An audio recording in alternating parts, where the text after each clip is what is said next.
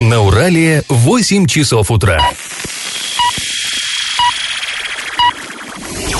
В эфире немного аналитическая, немного юмористическая и слегка музыкальная передача «Заварники» на радио «Шансон Орск». Для лиц старше 12 лет. Доброе утро, друзья! Вы слушаете радио «Шансон Орск». В эфире программа «Заварники». И ближайший час вы проведете с нами, ее ведущими Олесей Колпаковой и Павлом Лещенко. Сегодня мы с вами поговорим об очередном скандале в ритуальном бизнесе. Как-то кучно они пошли. Арчанин уверяет, что кто-то сливает данные об умерших похоронным агентствам.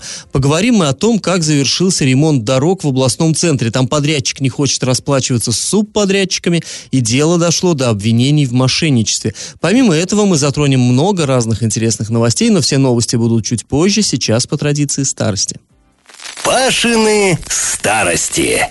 И мы продолжаем рассказ о том, как в 1935 году орские власти пытались решить проблему с транспортным сообщением внутри города, просили оренбургское начальство прислать сюда, к нам в Орск, хотя бы два автобуса. Ну, по тем временам, конечно, представьте, люди только-только ездили, да, на лошадках, на там этих телегах, санях, и вдруг целый автобус. Кстати, как-то я вам уже рассказывал, эм, здесь тоже в Заварниках, в Старостях, э, это аттракцион отдельный был. На 1 мая, вот демонстрация, всенародные гуляния, и городские власти отдельным пунктом в праздничной программе вписывали катание детей на автомобилях. Как сейчас мы э, детей приводим куда-нибудь в парк, их там на возят... Лошадях да, на, на лошадях катать, и для них это такая вот прям диковинка. А тогда лошадей их полно ходило по улицам, а автомобиль, это тут как сейчас, я не знаю, ракета, наверное.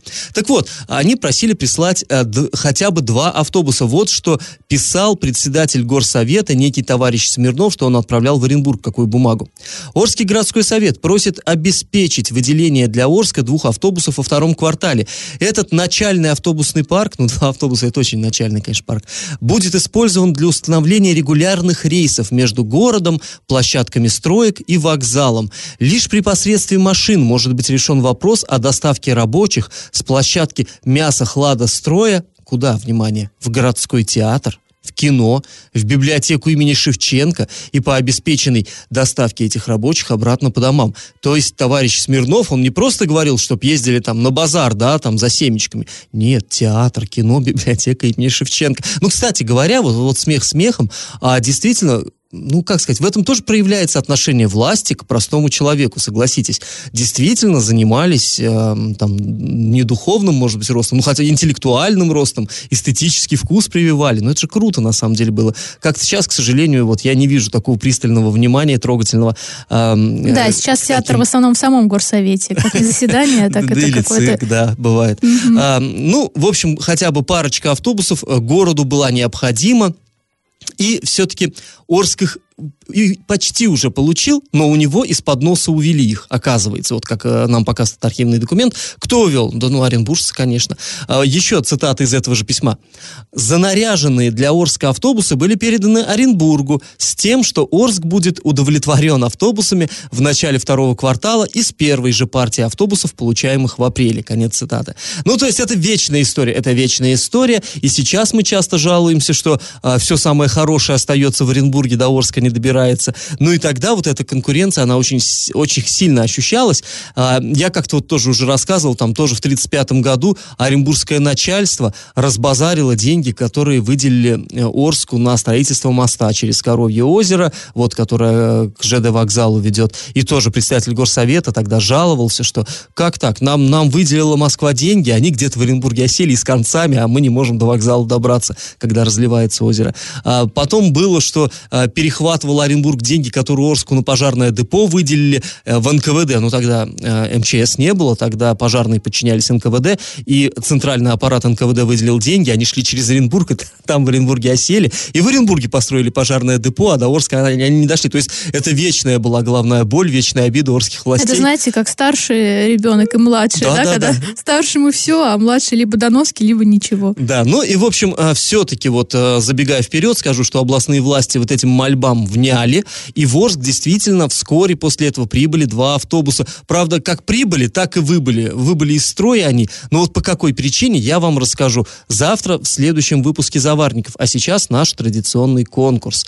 Раз уж мы заговорили об истории отношений между Орском и Оренбургом, э, давайте вот еще что вспомним. До революции эти два города связывала не нынешняя трасса Орск-Оренбург, она была проложена уже в 20-х годах прошлого века, а до революции это был старый почтовый тракт. Он чуть южнее пролегал, ну, в общем-то, параллельно. И вот у этой дороги, которая сейчас уже почти исчезла, было свое название, народное название. Скажите, как называлась старая дорога между Орском и Оренбургом? Вариант 1 – Царская дорога, вариант 2 – Губернаторская дорога и вариант 3 – Атаманская дорога. Ответы присылайте нам на номер 8 903 390 40 40, а после небольшой паузы мы с вами вернемся в эту студию и перейдем от старости к новостям.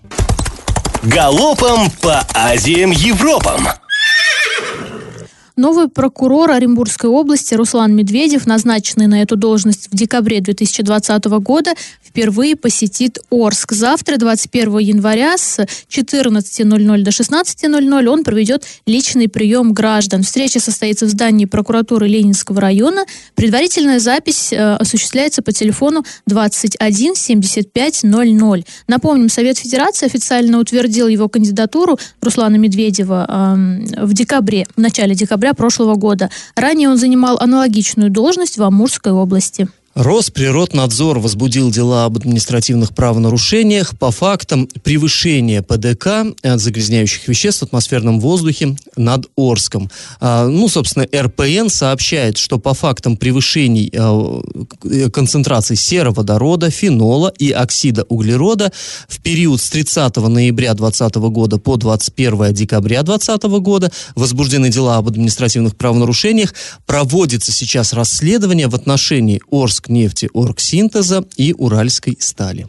Желающих купить э, ТРЦ европейский в Орске, который Пожнадзор закрыл почти полтора года назад, не нашлось. Торги не состоялись, так как не было заявок на покупку. Это здание было оценено в 210 миллионов рублей. Напомним, европейский в августе 2019 года был закрыт после того, как в ходе проверки прокуратура выявила нарушение требований э, пожарной безопасности. Центр должен был возобновить свою работу после устранения выявленных нарушений, но этого не произошло произошло. Несколько раз суд рассматривал заявление об открытии, но требования пожарной безопасности, по всей видимости, до конца устранены так и не были. Поэтому европейский до сих пор закрыт и не эксплуатируется. От себя немного добавлю. Все время этот европейский ставили как негативный пример, такой приводили. Говорили, вот была же, была же трикотажная фабрика, а теперь торговый центр. Не нужны Орску предприятия, нужны торговые центры. Вот как мы видим, они, оказывается, тоже не очень-то и нужны оказались.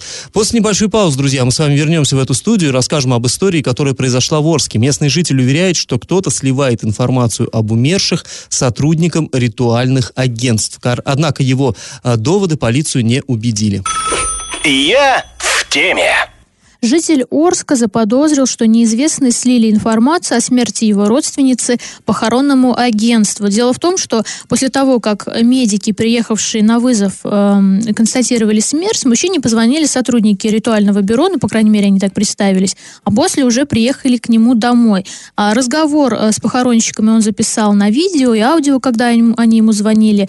Ну и, собственно, после случившегося он обратился в различные ведомства. Он считает, что в данном случае был нарушен закон о персональных данных. Ну вот если коротенько, там, получается, у него э, скончалась теща, это было 5 ноября прошлого года. В 6.39 он позвонил по номеру 112, но опять же, это мы все пересказываем с его слов.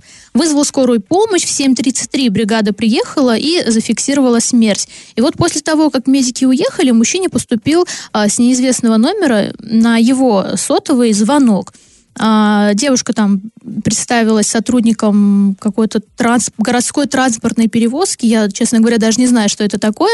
А, назвала, ну, то есть она назвала его по имени, отчеству, фамилии, уточнила его адрес, то есть она назвала прям адрес, говорит, вы там-то, там-то проживаете, на что и мужчина говорит, ну да. Она ему говорит, сейчас там в течение 10 минут к вам подъедет э, наш агент. Он говорит, ну хорошо.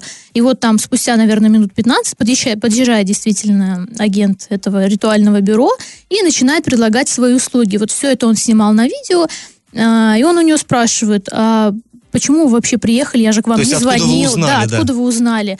Она говорит, ну вот э, городская служба нам передает информацию. Он говорит, так у нас нет никакой городской службы, собственно, о том, что э, скончалась родственница моя, знали только вот скоро, и даже еще в этот момент полиция не приехала. То есть ритуальный сотрудник приехал раньше. Ну, и, собственно, в ситуации это, конечно, смутило. Он говорит, как так? Это значит, уже кто-то сливает мои данные. Он обратился в Роскомнадзор, э, в полицию, в Следственный комитет там, естественно, перенаправили уже с других ведомств, он еще в Роспотребнадзор э, обращался. Ну, и ему э, отовсюду пришли официальные ответы. Полиция отказала в возбу- возбуждении уголовного дела, поскольку она не видит состава преступления. Э, Следственный комитет тоже, Роскомнадзор там немножечко продлил рассмотрение этого заявления. Ну, в общем, везде ему сказали, что ну ничего здесь такого нет. И Ну, на сам- самом деле, эта практика довольно распространенная. Я э, неоднократно слышал от разных людей вот жалобы на то, что действительно кто-то, очевидно, приторговывает такими данными, потому что иногда сотрудники, агенты вот именно э, ритуальных агентств, они оказываются гораздо оперативнее экстренных служб. И Ну, они это да. оказываются на месте раньше даже. Друзья, сейчас мы прервемся ненадолго, после паузы продолжим обсуждать эту тему. Там есть еще о чем поговорить. Если вам э, тоже хочется высказаться по этому поводу, можете позвонить нам после музыкальной паузы, пообщаемся в прямом эфире. А, телефон прямого эфира 34 11 20. Я в теме.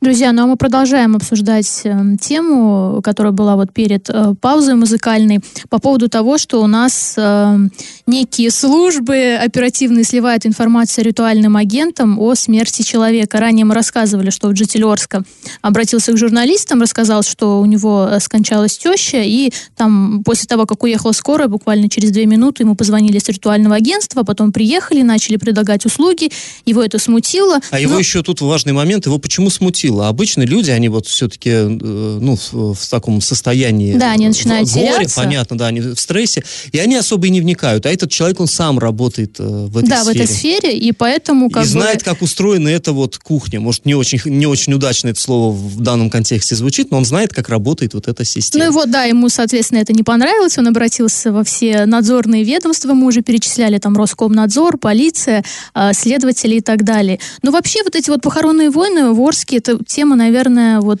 Ну, они не э, только в Орске. Олесь. Ну, Вот по крайней мере, мне кажется, именно в Орске очень часто про это пишут, про Оренбург. Я как-то, ну, видела там, мы тоже писали несколько раз. А вот именно в Орске это прям такой частая периодичность. Ну, Ты знаешь, я посмотрел, э, посмотрел накануне, очень бегло, прям по интернету так посерфил, посмотрел, что же э, в других э, м, городах, в других там регионах. Вот тебе, пожалуйста, Э, бывший оперативный дежурный одного из костромских отделов полиции передавал данные об умерших похоронным агентствам. За каждое сообщение оперативный дежурный, то есть полицейский, получал 500 рублей, приговорили его к трем годам условно и пяти месяцам исправ работ. То есть, кстати говоря, там, как ты видишь, э, все-таки приняли это заявление и дали ему ход и расследовали. В Хабаровске бывшего полицейского осудили за передачу, ну, то, то же самое, все. За свои услуги полицейский получил в общей сложности 136 тысяч рублей. Ничего так бизнес.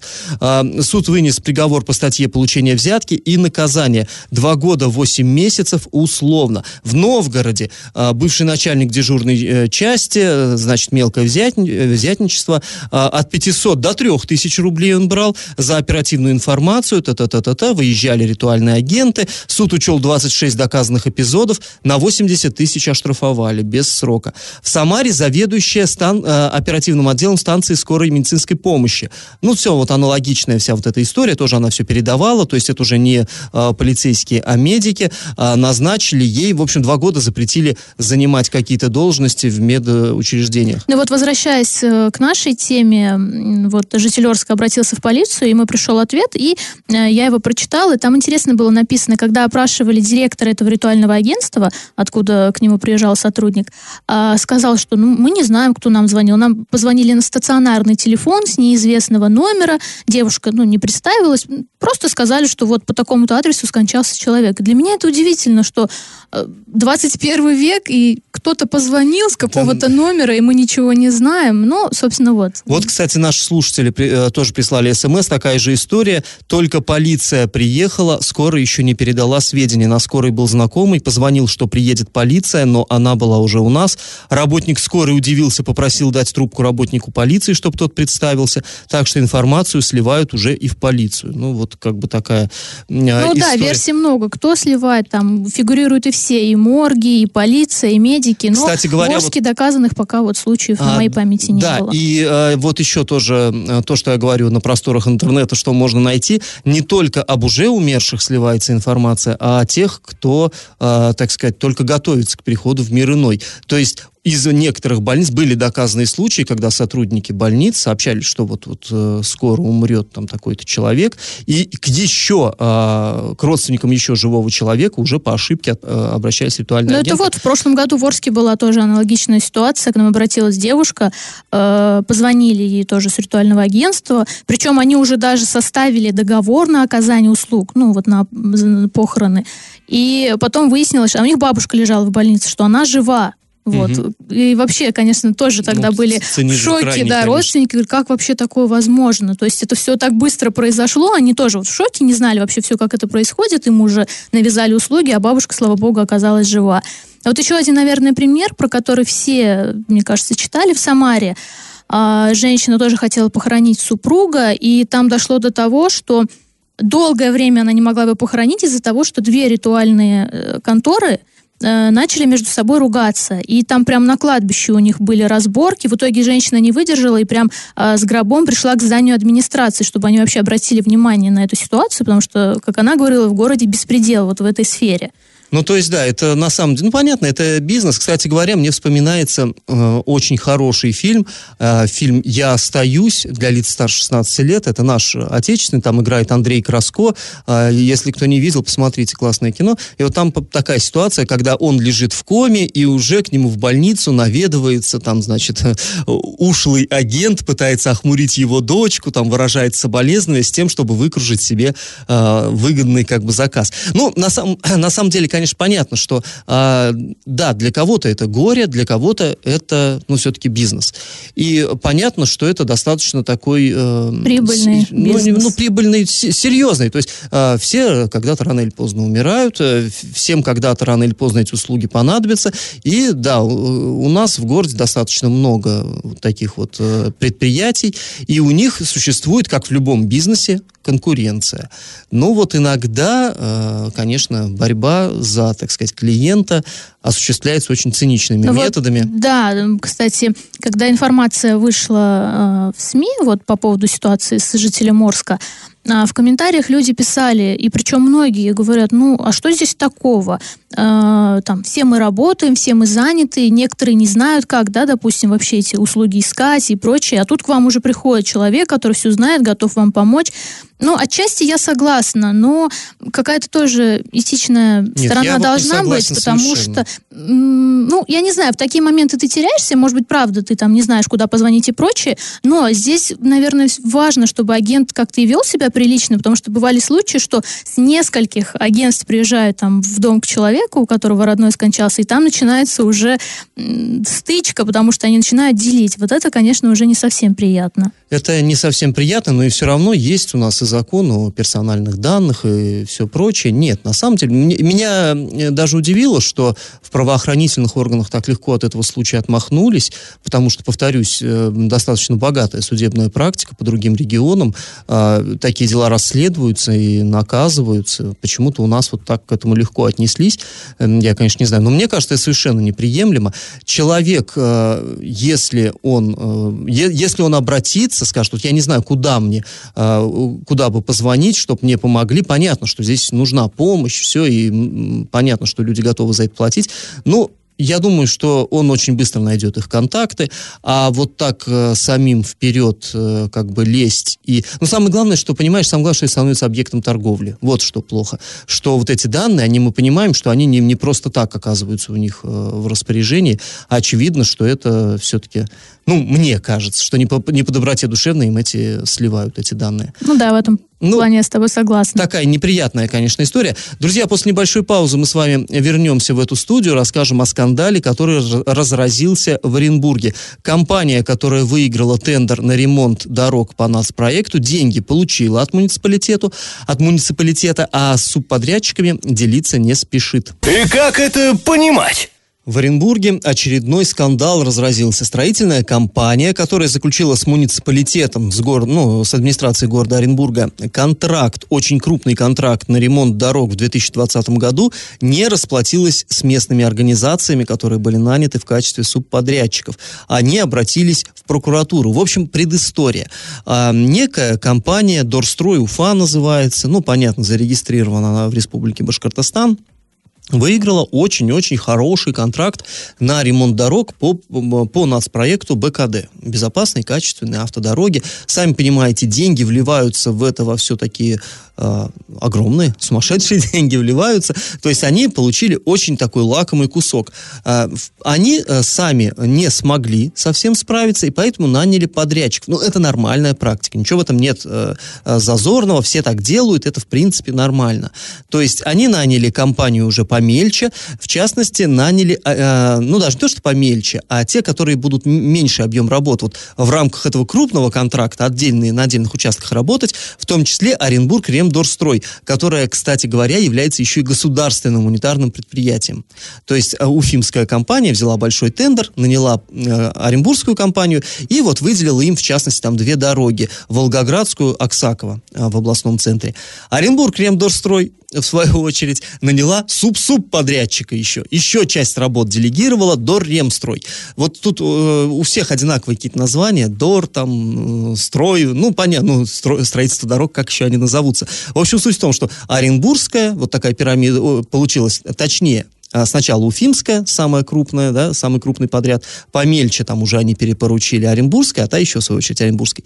Ну так вот, в общем, работы-то были выполнены, и более того, Уфимская компания уже получила свое вознаграждение, те самые э, лакомый кусок из бюджета получила, но со своими субподрядчиками не рассчиталась. А субподрядчики, соответственно, не смогли рассчитаться суб-субподрядчиками. То есть вот такая история. Деньги ушли, а вот те, кто выполнял выполняли работы, они как бы этих денег-то и не получили. А мы связались а, вот с компанией Оренбург Ремдорстрой, поговорили а, со Светланой Томиной, это зам начальника юридического отдела, она полностью подтвердила эту информацию. Вот цитата. Насколько нам известно, муниципальный контракт полностью исполнен, бюджетные средства по нему перечислены в полном объеме, однако мы до сих пор не получили денег, хотя предусмотренные договорами э, субподряда сроки уже прошли ушли. Соответственно, и мы не можем расплатиться с Дорремстроем. В результате и мы, и э, Дорремстрой обратились к прокурору города Оренбурга с просьбой произвести проверку деятельности Дорстрой Уфа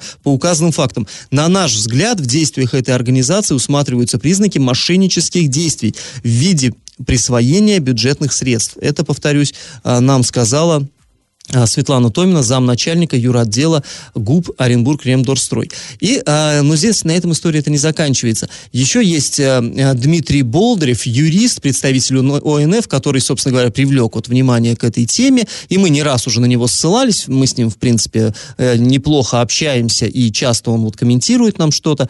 Так вот, он сказал, что здесь вообще ситуация еще немножечко с таким политическим, что ли, подтекстом. Цитата от него. Когда губернатор обращался к строительным общественным организациям с просьбой оказать помощь в ремонте проблемных улиц. Многие эксперты, ну тут очевидно в том числе и себя он имеет в виду, а, высказывали сомнения в том, что вот эта фирма Дорстрой Уфа добросовестно исполнит свои обязательства. И теперь мы видим, что так оно и случилось.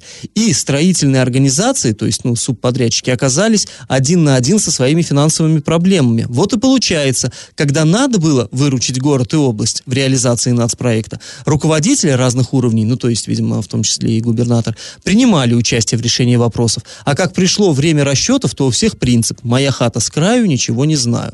Ну, вот ну, такая... Ну, вообще у нас вот э, с этой программы БКД постоянно возникают какие-то проблемы. Не было еще, чтобы вот у нас делали дорогу, было все шикарно. Тот же Орск взять, когда тоже большой тендер выиграла компания из Бузулука, угу. тоже она не справлялась, э, брала тоже местных, да, предпринимателей, если я не ошибаюсь. Да, Причем да, да. она была заявлена как там какая-то супер классная, привезла свой завод сюда, но по итогу получилось, что не успевали они тоже в срок. Потом э, новый асфальт превратился в не очень новый, там тоже было очень много скандалов, собственно, в областном центре ситуация не лучше. Ну, на самом деле, это может быть и логично, вот э, все-таки это огромный объем работ, это еще не очень обкатанная схема, вот именно в плане вот этого э, нацпроекта, там все это, да, все это сложно, но здесь именно э, судебные перспективы очевидны, то есть и здесь э, именно речь идет об уголовной статье, э, о мошенничестве, и, э, ну, на самом деле интересно, как будет дальше развиваться эта ситуация, э, очень интересно, и мы посмотрели, кстати говоря, вот эту самую фимскую ком- э, компанию по ее бухгалтерской отчетности, все это есть, э, не надо где-то там информацию искать какими-то окольными путями, налоговая выкладывает ее. Там все не очень хорошо у этой организации, буквально вот под Новый год она к тому же сменила руководителя, то есть э, есть достаточно высокий шанс, что она и, и не расплатится, в общем говоря, своими субподрядчиками. И причем, повторюсь, под удар попадет государственное предприятие, государственное унитарное предприятие, Оренбург Ремдорстрой. В общем, э, в высшей степени интересная история закручивается у нас в Оренбурге, будем за ней следить. После небольшой паузы, друзья, мы вернемся в эту студию и расскажем вам очередную новость дна. Новость дна. Октябрьский районный суд города Орска вынес обвинительный приговор 38-летнему местному жителю, арчанину, э, в общем, за мошенничество. Суть в чем? В октябре 2019 года этот товарищ пообещал какому-то молодому человеку оказать помощь в получении водительского удостоверения. И за свои труды попросил 45 тысяч рублей. Ну, как, это на самом деле схема такая, такие приговоры пачками буквально выносятся, это распространенная история, то есть какой-то жулик говорит, я там, у меня знакомые в ГАИ, или я сам, может быть, даже там гаишник и все такое прочее, и говорит, вот не можешь сдать там экзамены на права, я помогу, но за денежку. Э, денежку берет и пропадает в надежде, что тот человек, который эти деньги давал, ну это же взятка, и что он, он не побежит просто жаловаться, а человек возьмет, да и побежит. И в итоге этого товарища берут, и оказывается, что он ну, просто мошенник, и ему, соответственно, его наказывают. И вы сейчас спросите, ну и что ты нам рассказываешь, ну если это все такое обыденное дело. А тут, друзья, есть пикантная а, такая особенность. Дело в том, что у самого парня, который никак не мог сдать экзамен, у него-то этих денег 45 тысяч-то и не было. И он попросил деньги, чтобы за него заплатила бабушка. Вот как обычно... Бабушка по доброте. Бабушка по доброте подарила, решила подарить внуку права. Обычно бабушка на день рождения внуку там что, свитер дарит, носки. А тут бабушка, ну, подарила 45 тысяч на права. И в итоге, как бы потерпевший по этому делу бабуля проходит, проходила. Ну, э, довольно забавная получилась, конечно, история. Э, ко всем бабушкам обращаемся. Не надо дарить внукам таких подарков. Нет, вы можете дарить, но не на права. Не на права, да, именно права. 45 тысяч дарите, пожалуйста, но не на права, потому что э, дитятка сядет за руль, не умея ездить, а там до беды недалеко, и вот этого нам точно совершенно таких водителей да, вот, кстати, на дороге меня вообще надо. вот эта вся ситуация, когда вот эти вот судебные дела, что вот, дали взятку, я, честно говоря, понятно, да, что все хотят заработать денег, неважно каким путем, но э, ты там сотрудник, ты инспектор, ты понимаешь, что этот человек потом сядет за руль, выйдет в город, и не дай бог случится беда. Но вот чем думают в этот момент, я не понимаю. И люди, которые идут учиться тоже. Э, я когда училась в автошколе, нам всегда говорили, ты садишься за руль, все, несешь ответственность, ты взрослый человек, ты должен понимать. И вот те, кто не хотят учиться, платят деньги и потом собираются выезжать в город, ну, для меня это, конечно, шок вообще. Ну да, это бомба замедленного действия. Не равен час, э, из-за руля можно пересесть и на скамью подсудимых. Случаев таких, к сожалению, более чем достаточно. Ну, в общем, в итоге приговором суда вот этому мужчине, э, жулику-то, было назначено наказание в виде исправ работ на срок один год с удержанием э, заработка 10% в доход государства. Ну, а бабушке и внуку как бы будет будет наука, э, будет такое внушение. Сейчас, друзья, мы снова уйдем на небольшую паузу, а потом вернемся в эфир, чтобы подвести итоги нашего исторического конкурса. Раздача лещей. В начале программы я вас спрашивал, как называлась старая дорога, которая соединяла Орск с Оренбургом. Ну, тут на самом деле с ней связана история, точнее даже две истории. В 1837 году а, будущий император Александр II в сопровождении Василия Жуковского, ну, вы все знаете, да, это известный поэт, это учитель Пушкина, и он же был наставником будущего императора, его учителем, воспитателем. Так вот, Александр II, тогда еще будучи просто цесаревичем, только наследником, он а, приезжал к нам сюда в Орск, и именно по этой дороге.